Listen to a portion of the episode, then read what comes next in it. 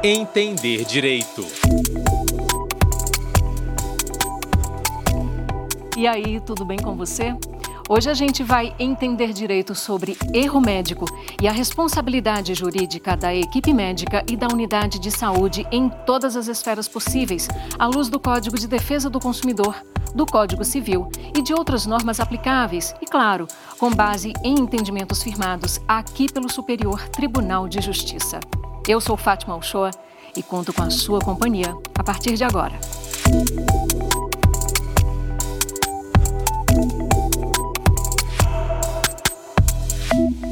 Bom, e de olho já no nosso telão, porque eu já estou aqui com os nossos dois convidados de hoje.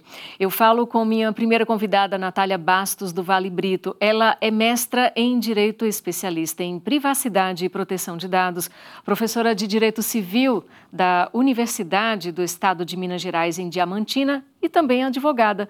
Muito bem-vinda, professora Natália. Grande alegria contar com a sua participação aqui no Entender Direito de hoje.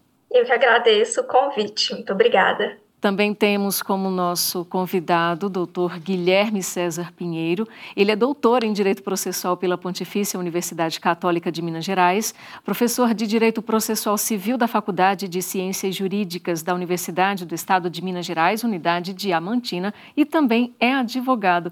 Professor Guilherme, grande alegria, grande satisfação também tê-lo aqui com a gente.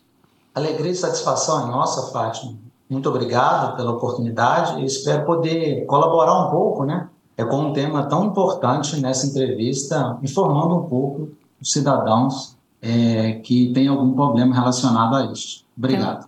Imagina, nós que agradecemos. Então, a gente começa é, de um modo geral, né, perguntando o que caracteriza, professora Natália, o erro médico e como diferenciá-lo de uma fatalidade decorrente dos riscos de algum procedimento médico hospitalar. Então, Fátima, quando falamos em erro médico, a gente fala de uma conduta que, de alguma forma, ela é antijurídica, ou seja, é uma conduta ilícita. E como que nós aferimos né, que a conduta do médico ela é ilícita?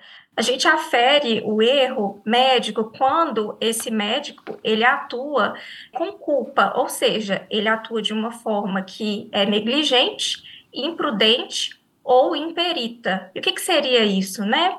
Quando a gente fala de negligente, é quando o médico ele atua de uma forma é, deixando passar determinadas situações por exemplo, ele não faz o diagnóstico correto, ele não analisa de forma correta exames, o prontuário do paciente, isso seria uma negligência, ou seja, ele deixa de fazer algo que deveria fazer. Quando temos uma conduta é, imperita, ocorre quando o médico, mesmo ele tendo toda ali as técnicas e o conhecimento para realizar determinado procedimento ou determinado diagnóstico, ele deixa de utilizar esses conhecimentos ou utiliza de forma equivocada. E imprudência é quando o médico ele assume o risco de fazer uma algum tipo de intervenção que seja arriscada, mesmo sabendo da, das consequências, mesmo assim ele faz, né, ele atua de uma forma arriscada. Então, isso seria o erro médico. E, obviamente, para o direito, essa, essa conduta inadequada, ela vai gerar danos para o paciente e isso pode gerar uma responsabilização. O erro médico, ele é diferente né, de alguma situação arriscada ou alguma fatalidade. Porque quando a gente tem uma fatalidade que não é uma não é culpa do médico, não é erro médico, nós temos situações em que, em primeiro lugar, a gente pode pensar que o próprio estado da técnica, o próprio estado da, da pesquisa, do conhecimento, ela, é, não é possível é, fazer determinado procedimento, ou seja, nós não temos conhecimento suficiente para poder prever determinado resultado e nem mesmo de prevenir esse resultado. Então, geralmente isso é a fatalidade. Então, o médico ele age com todo zelo, mas mesmo assim não consegue prevenir essa fatalidade. Ou também podem existir circunstâncias que são desconhecidas, cada paciente tem um histórico, tem um, um, corpo, uma formação diferente. Pode ser que, mesmo cuidando, né, mesmo aplicando todo o zelo, o médico não seja capaz de prever situações fatais, situações que não estavam previstas mesmo com todo, todos os exames, todos os, os prognósticos. Enfim, isso seria fatalidade. O médico ele não atua com culpa, mas sim ele emprega tudo que é possível, mas por um, uma, uma situação aí que não é possível prever, mesmo assim acontece a fatalidade. Então, essa seria a diferença entre os dois. Agora, é, professor Guilherme, antes de a gente explorar ao longo do nosso programa de hoje, né, é, as repercussões do erro médico na esfera civil, eu gostaria de abordar rapidamente com, é, com você as hipóteses da conduta médica né, que geram responsabilização no âmbito criminal. Em especial, quero entender direito sobre a responsabilidade penal do médico em caso de lesão corporal ou morte do paciente? É possível que os profissionais da medicina estejam envolvidos em situações tidas como criminosas, Fátima. A medicina é uma profissão muito nobre, muito prestigiada. Normalmente a gente espera que é, no exercício da medicina, o profissional ele não tem nenhuma intenção de, de lesionar o paciente nem cometer o crime de homicídio. É o que a gente chama de crimes culposos. Normalmente, os médicos, quando são acusados desses crimes, são crimes culposos, que não há intenção de ter o resultado homicídio, morte, ou não é a intenção do médico ter o resultado lesão corporal no seu paciente. É o mais comum. Porém, há algumas situações em que o médico pratica atitudes, né, atos criminosos, atos de infração penais, que é, são dolosos, são intencionais. Por exemplo, é, dar atestado falso, não comunicar um crime que ele tenha tomado ciência, omitir socorro, fazer compra e venda de órgãos para transplantes. Esses são crimes normalmente que envolvem a intenção. Então, existem essas duas vertentes. Entendi. É, ainda com você, professor Guilherme, de acordo com entendimentos aqui do Superior Tribunal de Justiça, a responsabilidade civil do médico em caso de erro, seja por ação ou omissão, depende então da verificação da culpa. Inclusive, vocês dois destacaram isso, né? Significa que para se exigir indenização é necessário, então, que o paciente comprove que realmente houve o erro médico? Sim, Fátima. É, é, é a questão da responsabilidade civil subjetiva ela exige ali um ato ilícito, o dano, um nexo entre o ato e o dano e a culpa, que se caracteriza de modo mais objetivo do ponto de vista jurídico em situações de imperícia, imprudência e negligência, como bem explicado pela professora Natália. Contudo, existem algumas situações em que esta culpa a gente pode, assim dizer, de modo mais é, irônico ou jocoso, que ela vem com a assinatura reconhecida em cartório. Há atos que são muito evidentes em que há culpa. Por exemplo, se o médico esquece uma gase ou um instrumento cirúrgico dentro do corpo do paciente, vai se discutir a culpa? Sim, mas é muito evidente que houve ali é, culpa do médico se ele perfura ou se ele realiza a cirurgia em um membro equivocado, se confundindo. É evidente, a culpa está assinada e reconhecida em cartório. Embora alguns possam pensar que é um pouco mais difícil de conseguir a responsabilização do médico ou de sua equipe médica, é preciso analisar o caso e as circunstâncias específicas e ter uma orientação adequada. Professora Natália, quais os meios mais cabais possíveis, né, mais viáveis de o paciente conseguir comprovar esse, esse tipo de erro, né, o erro médico hospitalar, enfim? Fátima, os meios mais cabíveis para procurar né, essa investigação de culpa seria principalmente com a prova documental, né, que, que estaria ali dentro da, do prontuário né, do, do próprio médico. Né? Os médicos eles têm essa obrigação que é uma obrigação legal e também uma obrigação, inclusive, ética, de, de anotar né, todos os sintomas, todo o histórico médico do paciente. Então, a, a primeira forma seria a análise desse prontuário. Também vejo que seria interessante para os pacientes a os pacientes, no caso, que sofreram aí pelo erro médico, também a prova testemunhal, né, do, das pessoas que, que trabalham naquele, naquele hospital, Por exemplo, esse exemplo que o professor Guilherme ele falou da, da gase esquecida, isso pode ser atestado também por, talvez por fotos e também por prova testemunhal. Tem também, isso seria, né, mais posteriormente, se a gente fosse falar de um processo judicial, a prova pericial também seria é uma importante prova para que seja realmente aferida a culpa, né, a responsabilidade desse médico por conta do erro médico. Eu gostaria então de entender direito ainda com você, professora Natália, é, o significado dessas expressões assim que sempre ouvimos falar no âmbito do direito, nas decisões de magistrados, enfim, é, culpa, dolo, responsabilidade objetiva e subjetiva. Sim, claro. Quando nós falamos de culpa e dolo, nós estamos falando de, de ações ou omissões que são antijurídicas, ou seja, elas são ilícitas. E quando a gente fala de, de dolo, quando nós praticamos uma ação ou nos omitimos de praticar uma ação, quando nós temos aí intenção de causar aquele dano ou a intenção né, de, de praticar aquela ação. Então, o dolo é sempre essa ideia de intenção. Nós temos a vontade de praticar aquele ato.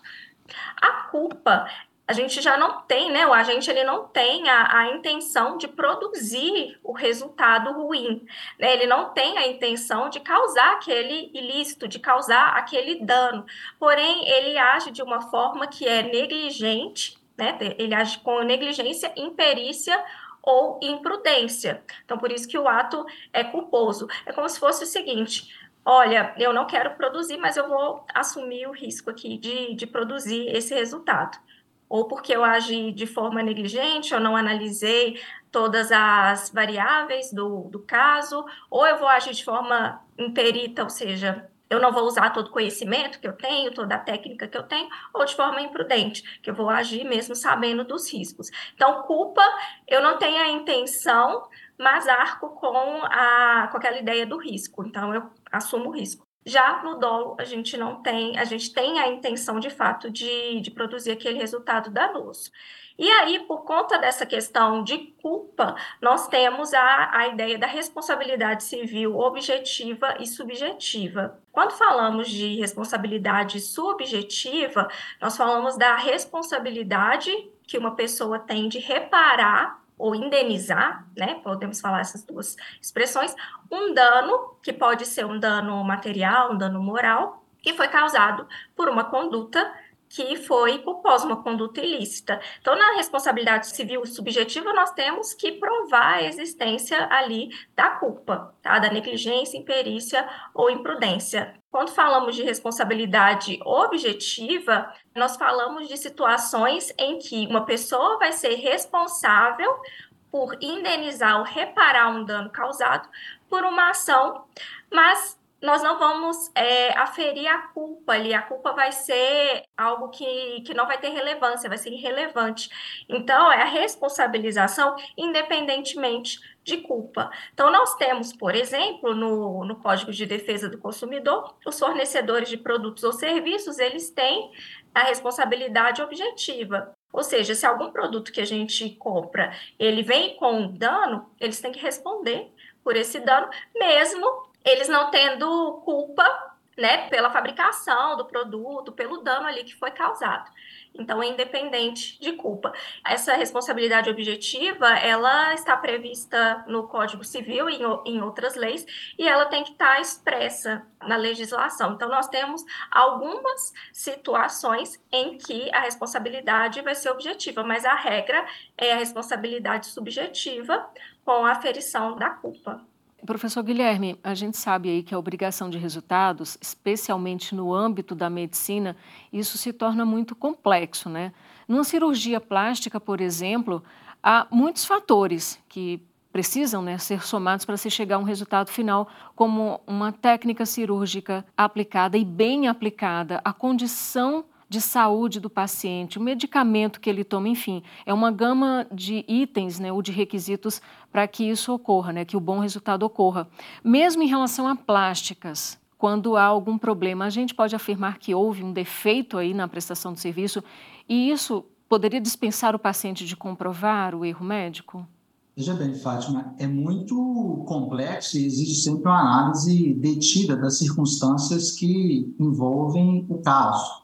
Relativamente à responsabilidade civil em decorrência de cirurgias plásticas, é interessante distinguir dois tipos de cirurgias plásticas: a estética e a reparadora. A estética é um entendimento já consolidado que a responsabilidade civil do médico de sua equipe ela é objetiva. Então, é a espera-se, na maioria dos casos, que o médico entregue aquele resultado. Então, é uma obrigação é, de resultado. Se não entregar o resultado esperado, se for muito longe daquilo que se espera, pode haver aí sim a responsabilização da equipe médica. Pode haver a responsabilização do médico, é, considerando um defeito né, na prestação do serviço. Outra situação diferente são aquelas cirurgias plásticas reparatórias. Imagina alguém que é, sofreu um acidente doméstico, uma agressão, até mesmo um acidente de carro, e chega às pressas no hospital e precisa passar por uma cirurgia é, reparadora para é, salvar a vida dele ou mitigar algum tipo de dano, fazer bem para a saúde daquele paciente. Neste caso, o entendimento é que é uma obrigação de meio e, com isso, mesmo que o resultado não seja o esperado, é, a responsabilidade, portanto, vai ser subjetiva e é mais difícil de ter a, a caracterização do erro médico, porque eu vou ter que demonstrar, mais uma vez, que a equipe médica ou médico agiu com imprudência, imperícia ou negligência. A obrigação sendo é, de, de meio é mais complicado na prática conseguir essa, essa demonstração. Professora Natália, então, pelo que a gente percebe no começo aí dessa nossa conversa, não só o, o médico ele pode ser responsabilizado pelo cometimento do erro, mas aí há outros, outras pessoas, outras figuras que podem ser incluídas no que a gente chama aí de denunciação da lide. Eu gostaria então que você explicasse isso, por favor. Denunciação da lide, o que, que seria isso? Bem, a denunciação da lide é um ato né, processual em que é possível é, uma pessoa que está sendo responsabilizada por um ato judicialmente, ela chame né, ao, ao, processo esse terceiro que ela entende também ser responsável no caso que está sendo que está sendo discutido. Então, no, quando falamos de erro médico, a gente tem que pensar em, em diversas situações, em diversas variáveis. Quando nós vamos é, em algum médico para ser atendido, nós vamos ou em clínicas ou em hospitais, esses hospitais podem ser privados ou públicos. Os agentes que trabalham lá podem ter relação de emprego ou não, podem ser autônomos ou não, então isso, isso vai é, vai uh, influenciar na hora da responsabilização. Porque quando nós falamos de clínicas, por exemplo, por serem pessoas jurídicas, em regra elas teriam uma responsabilidade objetiva. Então, se, se existe um erro médico dentro que ocorreu dentro de, de uma clínica, essa clínica ela pode ser responsabilizada. Porém, a clínica ela tem como é, denunciar a lide, ou seja, chamar esse, esse médico é, ao processo para que é, esse médico ele também seja ali uma parte do processo. E aí sim, dentro desse processo, o, o próprio autor ele também teria que, que comprovar essa culpa e essa, essa imperícia, essa imprudência ou negligência.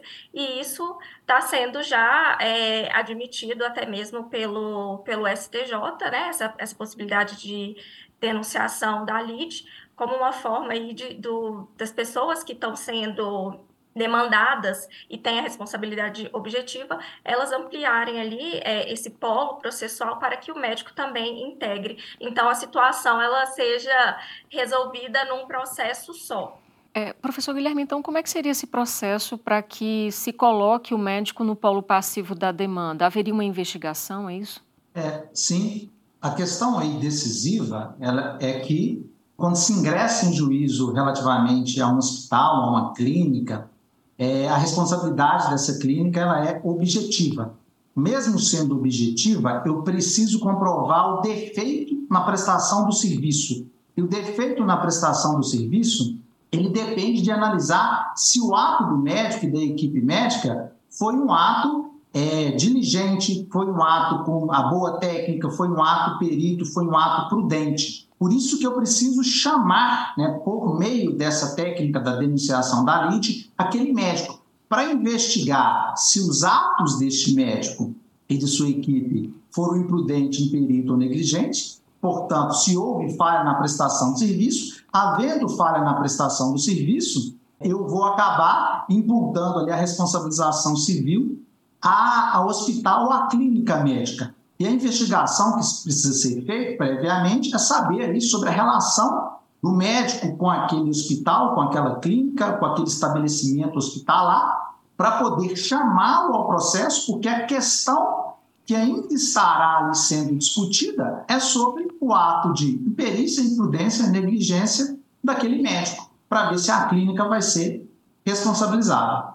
Falando ainda dessa questão do polo passivo, professora Natália, é, no caso de um hospital privado credenciado pelo SUS, quem então seria responsabilizado ou poderia ser responsabilizado? Seria o ente federativo ou o próprio hospital particular, o médico, enfim?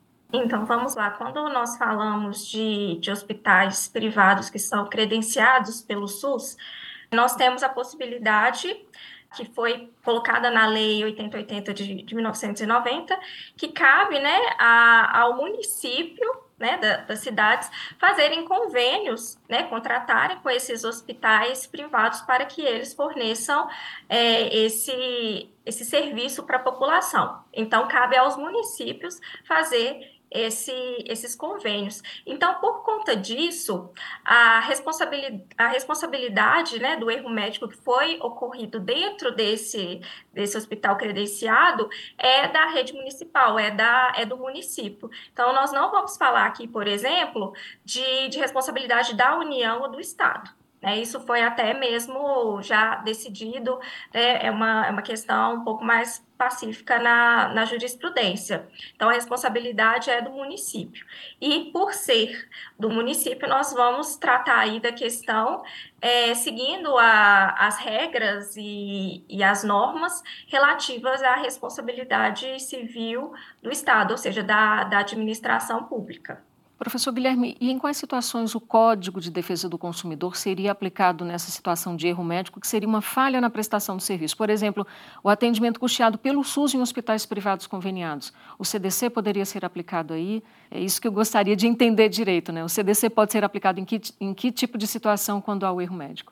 Excelente questão, Fátima. A terceira turma do Superior Tribunal de Justiça, ela já até se manifestou a respeito disso algumas vezes, e o entendimento que tem se consolidado é que nessas situações a responsabilidade civil do Estado é apurada pela norma que está na Constituição, no artigo 37, parágrafo 6 Aquela entidade privada, os hospitais privados conveniados, ele atuam como prestadores de serviços públicos.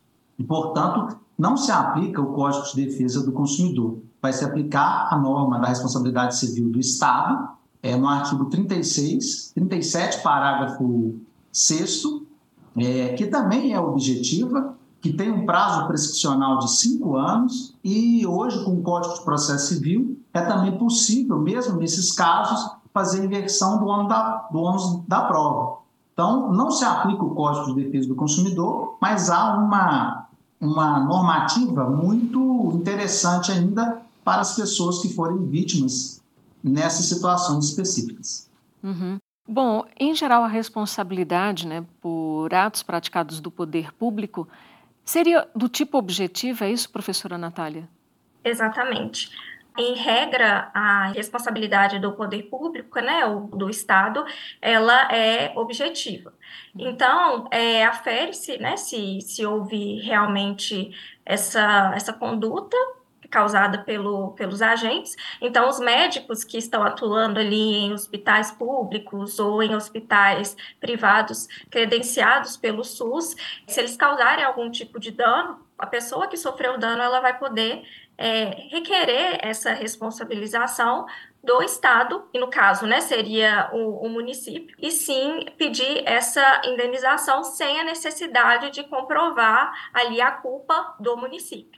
O interessante seria o fato de que, nessa ação, para comprovar o erro médico, a, a pessoa ela não precisa é, comprovar a culpa do município, porém, a culpa né, do, do médico, a conduta, o dano que aconteceu, isso é necessário comprovar. Então, não é só você chegar e, e demandar ao município, olha, teve essa situação aqui eu sofri o dano. Não, você precisa, de fato, comprovar tudo o que aconteceu. Porém, o município ele vai ser responsável por te indenizar, né? O poder público vai te indenizar. Porém, tudo que tudo que causou, né, a, a situação, por exemplo, o erro médico, é, precisa ser comprovado, sim, no, no processo.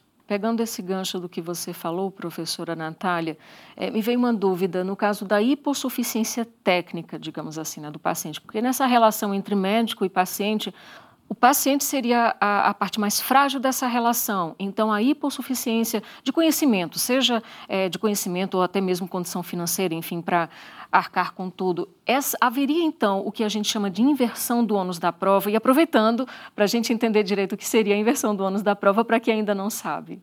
Sim, então acho que eu vou, vou começar explicando o que, que é a inversão do ônus da prova, para ficar mais claro. É, quando nós temos um, um processo, né, quando in, ingressamos com o processo, nós temos que, que provar o que a gente está alegando, né, o que nós estamos mostrando ali com os fatos.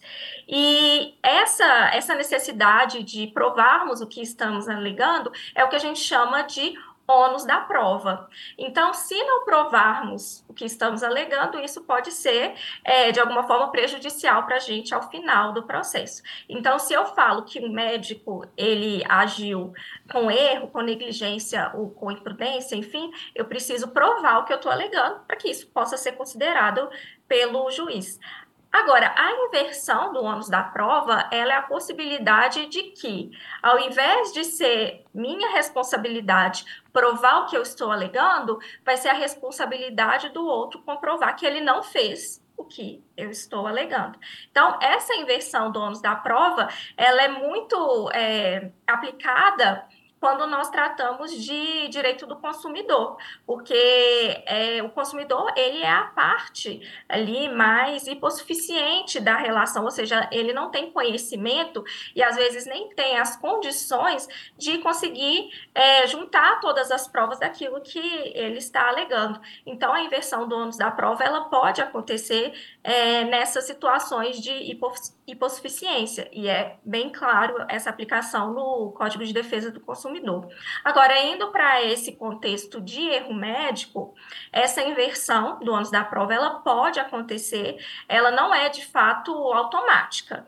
Né? Realmente o juiz ele pode aplicar esse ônus se ele verificar que realmente aquela parte era hipossuficiente e não tinha é, nenhuma possibilidade de conseguir as provas necessárias. Então, por exemplo, ele não, a pessoa não consegue ter acesso ao, ao prontuário médico, ou a pessoa ela não tem conhecimento técnico para entender ou para poder verificar se de fato houve negligência, imprudência, imperícia, muitas vezes essa prova técnica ela é de difícil produção.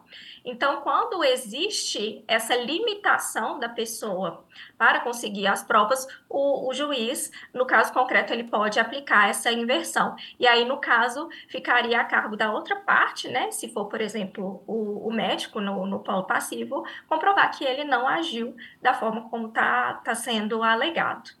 Aproveitando, professora, é, que você falou aí sobre o prontuário médico.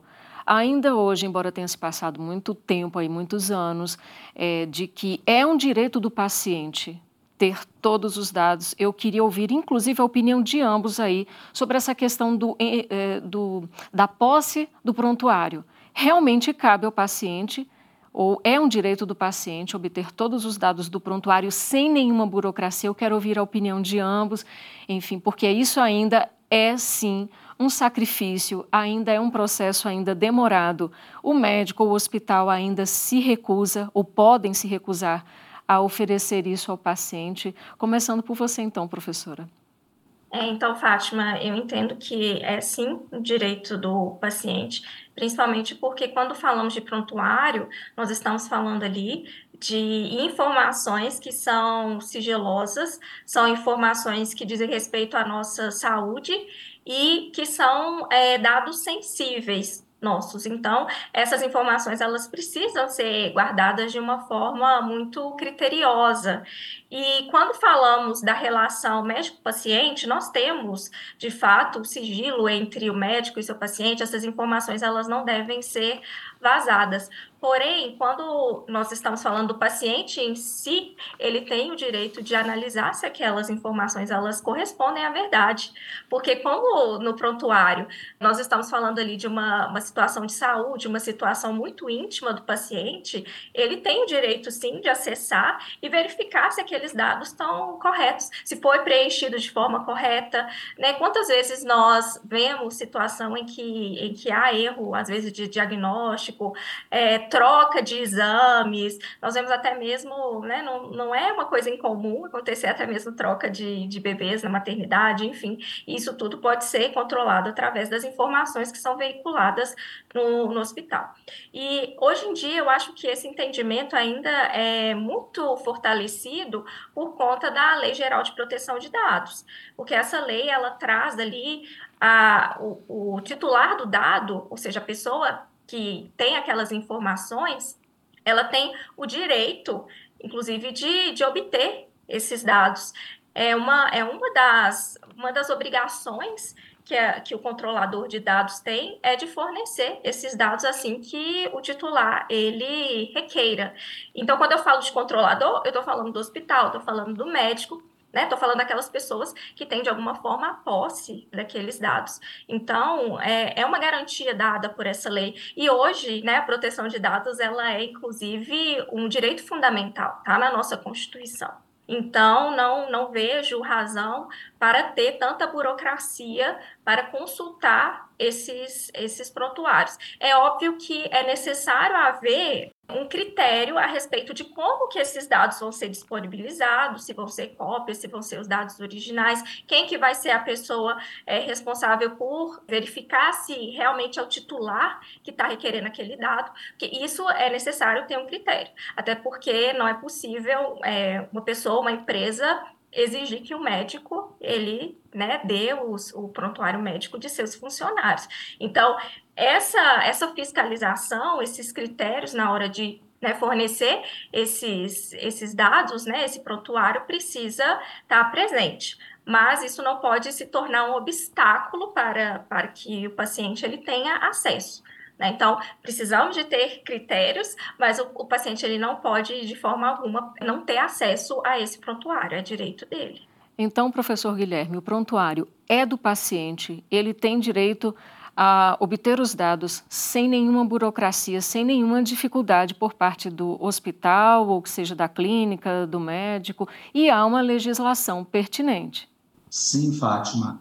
O prontuário médico ele é do paciente. O hospital e o médico, a clínica, ele tem um dever de guarda, ele está guardando aquele documento. Veja bem, o que consta nesse prontuário médico, para a gente entender a importância e por que, que ele é do paciente. Ele tem dados clínicos necessários é, ao, à boa condução do caso, do caso médico. Ele é preenchido em cada avaliação em ordem cronológica, com data, hora, consta o nome né, e o registro profissional do médico que atuou então, isso é muito importante para você conhecer o histórico, verificar as circunstâncias fáticas que envolvem aquele caso e ajudar a esclarecer se houve ou não erro médico. Ele é do paciente e, por ser, por o hospital ou médico estar apenas guardando aquele documento, este documento, eu posso exigir né, a exibição dele em juízo, sob pena de se considerar verdadeiro é, os fatos alegados pela parte. Do ponto de vista prático, é, se não exibir o, é, o prontuário médico, tudo que o paciente, que a vítima falou, vai ser considerado verdadeiro e certamente isso vai prejudicar o hospital ou o médico ali em um processo judicial. Professor Guilherme, em caso de infecção hospitalar, quem deve ser responsabilizado? O Superior Tribunal de Justiça já manifestou em alguns casos assim, Fátima, e é interessante a gente acompanhar e o entendimento que tem sido é, fixado é no sentido de que, neste caso, a responsabilidade é do hospital do estabelecimento comercial. Por quê? Porque a infecção hospitalar ela não decorre é, da atividade médica em si, ela vai decorrer da atividade né, do serviço ali fornecido, que é a internação, que é o tratamento. Normalmente decorre de, do ambiente, de algum é, equipamento, de algum insumo. Então, a responsabilidade é do hospital e é considerada também uma responsabilidade objetiva. Professora Natália, se houver erro cometido por equipe médica não integrante do hospital no qual determinado procedimento ele foi realizado, quem pode ser responsabilizado pelo dano ocasionado? Então, quando nós falamos de, de equipe médica que não integra o corpo né, do, do hospital, nós estamos falando de, de, um, de uma equipe que tem ali uma, uma relação de autonomia com relação a, ao hospital, né? Então, nós não temos ali, por exemplo, uma, uma relação é, empregatícia. Então, nesse caso, o próprio STJ entende que que a responsabilidade ela é subjetiva, né? A responsabilidade é da, da equipe médica que teve, né, aquela atuação que incorreu em erro. Mas aí a gente tem que pensar é, também na, na questão, se enquadra, por exemplo, um caso de, de infecção hospitalar, o que que, o que que dentro da clínica auxiliou para a ocorrência da, da fatalidade ou do dano. Então, nós temos que, que verificar essa questão que, que o doutor Guilherme ele falou anteriormente, ela, ela é relevante. Então, o que, que na clínica auxiliou para ocasionar o dano, se não teve nenhum tipo de, de situação que, que auxiliou no, no ocasionamento do dano, e se foi só um erro do, do profissional. Então, se for só o erro do profissional e essa equipe não está integrante do, do hospital, quem vai responder é a própria equipe de forma subjetiva mesmo. Ainda sob esse prisma, professor Guilherme, e no caso de hospital credenciado de seguradora eh, de saúde com equipe médica sem vínculo com a unidade hospitalar, quem deve ser responsabilizado? É, neste caso, o entendimento é que a responsabilização deve se dar, né, ou em relação ao hospital ou em relação ao administrador do plano de saúde, que é comum também que se ocorra nessa. Se o hospital ou o administrador de saúde quiserem aí, é, mover uma ação contra o médico, eles vão ter que fazer uma ação à parte, é a chamada ação de regresso. Mas a responsabilidade aí, segundo o entendimento do STJ, apenas em relação ao hospital e administradora do plano de saúde. E se for comprovada, então, é, de fato, a culpa do médico integrante do corpo clínico é, do hospital e com o procedimento realizado no próprio estabelecimento, o hospital ainda responde pelo erro de forma objetiva, é, professor Guilherme? É, volta naquela questão é, que é decisiva. É, a responsabilidade do hospital aí vai ser objetiva, porque ela é solidária, porém eu vou precisar aferir se houve ali mesmo um erro médico, e aí é preciso é, permitir a participação para verificar se o médico agiu com perícia, imprudência ou negligência. Pelo artigo 14, parágrafo 4 do Código de Defesa do Consumidor, a responsabilidade ela vai ser solidária entre ali a instituição. Se ela quiser, ela vai ter que deduzir uma ação regressiva contra o médico. Professora Natália, é, em caso de diagnóstico errado, equivocado, é, é possível se gerar direito à indenização para o paciente? O diagnóstico errado por si só, se a gente for pensar, o médico diagnosticou errado e não fez nenhum tipo de, de intervenção cirúrgica. A princípio, nós não temos ali nenhum tipo de, de dano material ou de, de dano moral. Nós só causamos ali aquela, aquela pessoa, talvez uma, uma pequena aflição ou uma preocupação por conta do, do, diagnóstico que foi feito. Porém, nós temos que pensar em algumas situações em que sim é possível haver responsabilização, se caso houver de fato ali um, um dano que pode ser aferido. Geralmente, um erro de diagnóstico que não, não gerou nenhuma outra consequência, ou seja, um tratamento errado ou algum tipo de problema na saúde da, das pessoas, a gente pode aferir mesmo assim dano quando nós falamos, por exemplo, exemplo, de, de um dano moral. Tem até um caso que foi, foi julgado pelo STJ, é, no caso de uma, de uma mãe que estava grávida e foi diagnosticado que o feto dela era portador de síndrome de Down. Então, durante um bom tempo da gestação, ela pensou que estava carregando uma, uma criança com essa situação. E isso pode causar ali uma aflição, uma, uma, uma, preocupação ali fora do comum, porque uma, uma criança que vem com uma condição dessa muda completamente a vida dos pais. Então, os pais eles já têm que começar a buscar ali formas de, de lidar com essa situação. Então, nesse caso, o erro de diagnóstico foi, é, ele foi constatado depois, porque é, tempos depois que foi feito um segundo ultrassom, novos exames, realmente percebeu que não era caso mesmo dessa, desse feto ter síndrome de Down. Então, teve um erro de, de diagnóstico. Porém, como a situação ela foi muito grave, foi um erro de diagnóstico ali, pode até mudar mesmo a relação entre os pais da criança, aí sim a gente pode verificar que houve um, um dano moral ali, houve um dano que atingiu o próprio íntimo, né, da pessoa, a sua integridade psíquica, né, podemos dizer assim. Então, é, é possível que nesses casos, quando a gente afere esse, esse dano moral, seja possível haver essa indenização. Mas eu entendo que o diagnóstico, né, o erro de diagnóstico por si só, se não houve nenhum tipo de desdobramento, nós não podemos falar em indenização, né? Não quer dizer que não houve um erro médico, mas se não houve dano, né, a gente não pode falar de indenização, de, de responsabilização. Professor Guilherme, e como é que se quantifica o valor indenizatório diante de um erro médico? Eu gostaria, inclusive, que o senhor comentasse é, é, em relação aos danos materiais, morais, estéticos. É, sim, Fátima. Acho que a questão da quantificação dos danos morais ela é uma das mais incertas, né, do ponto de vista jurídico. O Código Civil, no artigo 944, vai estabelecer que a indenização se mede pelo dano. Mas é difícil né, fazer a quantificação desse dano, especialmente quando se trata de dano estético e dano moral. Porque o dano material ele é muito mais fácil de ser é comprovado. A extensão do dano vai se dar pelas provas, na maioria dos casos. Mas o STJ, né, ele tem ali adotado o que a gente chama de modelo bifásico. Num primeiro momento, para definir uma indenização, principalmente por dano moral e estético, ele analisa casos anteriores que são similares. Então, é importante estudar casos ali anteriores importantes é, do STJ. E no segundo momento, ele caracteriza, ele analisa, ele leva em consideração é, circunstâncias fáticas. Vamos tomar, por exemplo, é, uma situação trágica em que tenha ocorrido a morte e a família ali da vítima, né, vai buscar uma indenização por dano material, por dano moral. Um pouco complexo isso.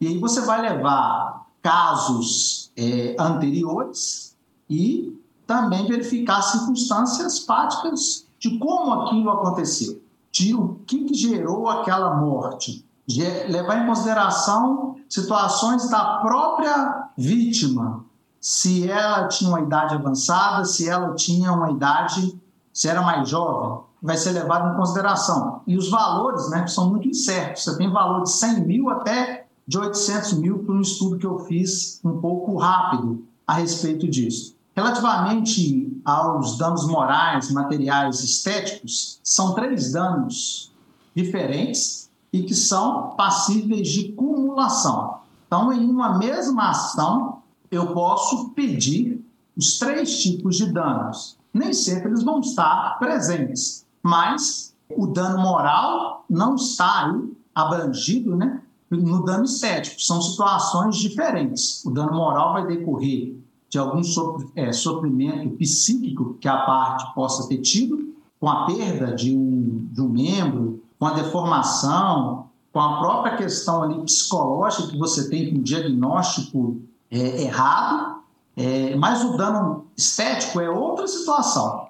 Normalmente ele se caracteriza por é, uma deformação, algo que fica exposto ali é, na vítima. Então, em decorrência desse erro médico. Então, é, são coisas diferentes. Um atinge a parte física, o outro vai atingir a parte psíquica. Eles são passíveis de estarem em conjunto. Os danos materiais são aquilo que a parte perdeu ou deixou de ganhar. também pode estar acumulado com os outros dois. Este é o mais fácil, relativamente em comparação aos outros, de se provar. Mas, é, ainda assim, existe um pouco de divergência na jurisprudência a respeito da quantificação. Professora Natália, que... por favor, pode. pode é, Posso falar. só complementar? Claro, é, deve. Eu acho... Obrigada. É, eu acho importante falar essa questão de, de, danos materiais, sobre o que a pessoa ela perdeu ou deixou de ganhar, porque em muitos casos quando a gente fala de, de, erro médico, esse erro pode causar até mesmo uma impossibilidade da pessoa de, de trabalhar, ficar parada alguns dias, então, o que a gente chama de, de lucros cessantes. É importante que isso seja calculado também, né, o que o professor falou, que é o que deixar de ganhar, então, esse, esse nome seria o, os lucros cessantes, e isso mais facilmente seria calculado através da, da média que aquela pessoa, por exemplo, ganharia é, trabalhando e faria esse cálculo mais ou menos. Né? Não é possível chegar ao valor exato, até porque a pessoa ela ficou parada por um tempo, deixou de ganhar o valor, mas é possível por meio de, de cálculos ali mais é, proporcionais, analisando a média ali do, do trabalho dela. Mas é só mesmo para complementar, para ficar mais clara essa questão. Adorei a complementação, viu? Professora Natália, então, é, com você, a falha no dever de informação ao paciente seria uma hipótese que poderia gerar direito à indenização? A falha na, na informação do, do paciente, ela é, em primeiro lugar, uma infração ao próprio Código de Ética Médica. Né, nós temos hoje um, um, código que rege a atuação dos médicos e mesmo né, saindo dessa questão do código, a própria relação médico-paciente, ela pressupõe a necessidade de haver essa, essa informação. E hoje o nosso ordenamento jurídico, ele ele preserva muito a relação médico-paciente conforme o que a gente chama de consentimento informado. Então, quando o médico vai fazer algum tipo de é, alteração, algum tipo de procedimento, é, vai vai prescrever algum tipo de remédio ou tratamento, nós precisamos, né, o paciente, né, o nós, precisamos consentir na, nesse tratamento que está sendo proposto pelo, pelo médico. Só que esse consentimento, ele precisa ser informado, ou seja, a gente precisa entender o que está acontecendo com a gente, precisa entender o porquê daquele tratamento, para que a gente possa ter, de fato, essa autonomia para consentir ou não. Então, quando falta esse tipo de informação, a nossa decisão ela vai estar tá ali prejudicada. Se o médico deixa de me informar os riscos de um tratamento e depois desse risco de depois é, eu aceito esse tratamento, não sabia dos riscos e mesmo assim eu sofro esses riscos, isso seria uma, uma infração aí de, de conduta grave desse médico, né? Seria de fato um erro médico. Agora, quando queria voltar à, à proposição que eu falei anteriormente para que haja de fato uma, uma indenização é, constante dessa falta de informação, é necessário que a gente tenha um dano ali é, constituído, porque para ter a responsabilidade nós precisamos né, do ato, né, da ação ou da omissão, da, que essa omissão, ela, é, essa ação ou essa omissão seja culposa e que haja ali um dano e um nexo causal. Então, a falta de informação por si só, se não causou nenhum tipo de dano posterior, é, não é capaz de, de constituir ali uma, uma, necessidade de indenização. Mas se houve ali um dano material, um dano estético ou um dano moral, é possível sim responsabilizar. Ainda nessa toada de indenização, professor Guilherme, qual seria então o prazo máximo que a vítima de erro médico tem para enfim, buscar o judiciário e, de certa forma, tentar ser reparado. É o prazo que a gente chama de prescricional, Fátima, ele é de cinco anos, né? Então, vai se aplicar ali, o ser uma relação de prestação de serviço, Código de Defesa do Consumidor, o artigo 27 prevê o prazo de cinco anos, e se a ação for movida contra o Estado, há uma legislação específica que também prevê esse prazo de é, cinco anos. que a gente afasta a aplicação do prazo que está previsto no Código Civil, que é de três anos, no artigo 206. Esse não se aplica, porque ou você vai aplicar o Código de Defesa do Consumidor, cinco anos, ou você vai aplicar a legislação especial que rege a relação com o Estado, que é também de cinco anos.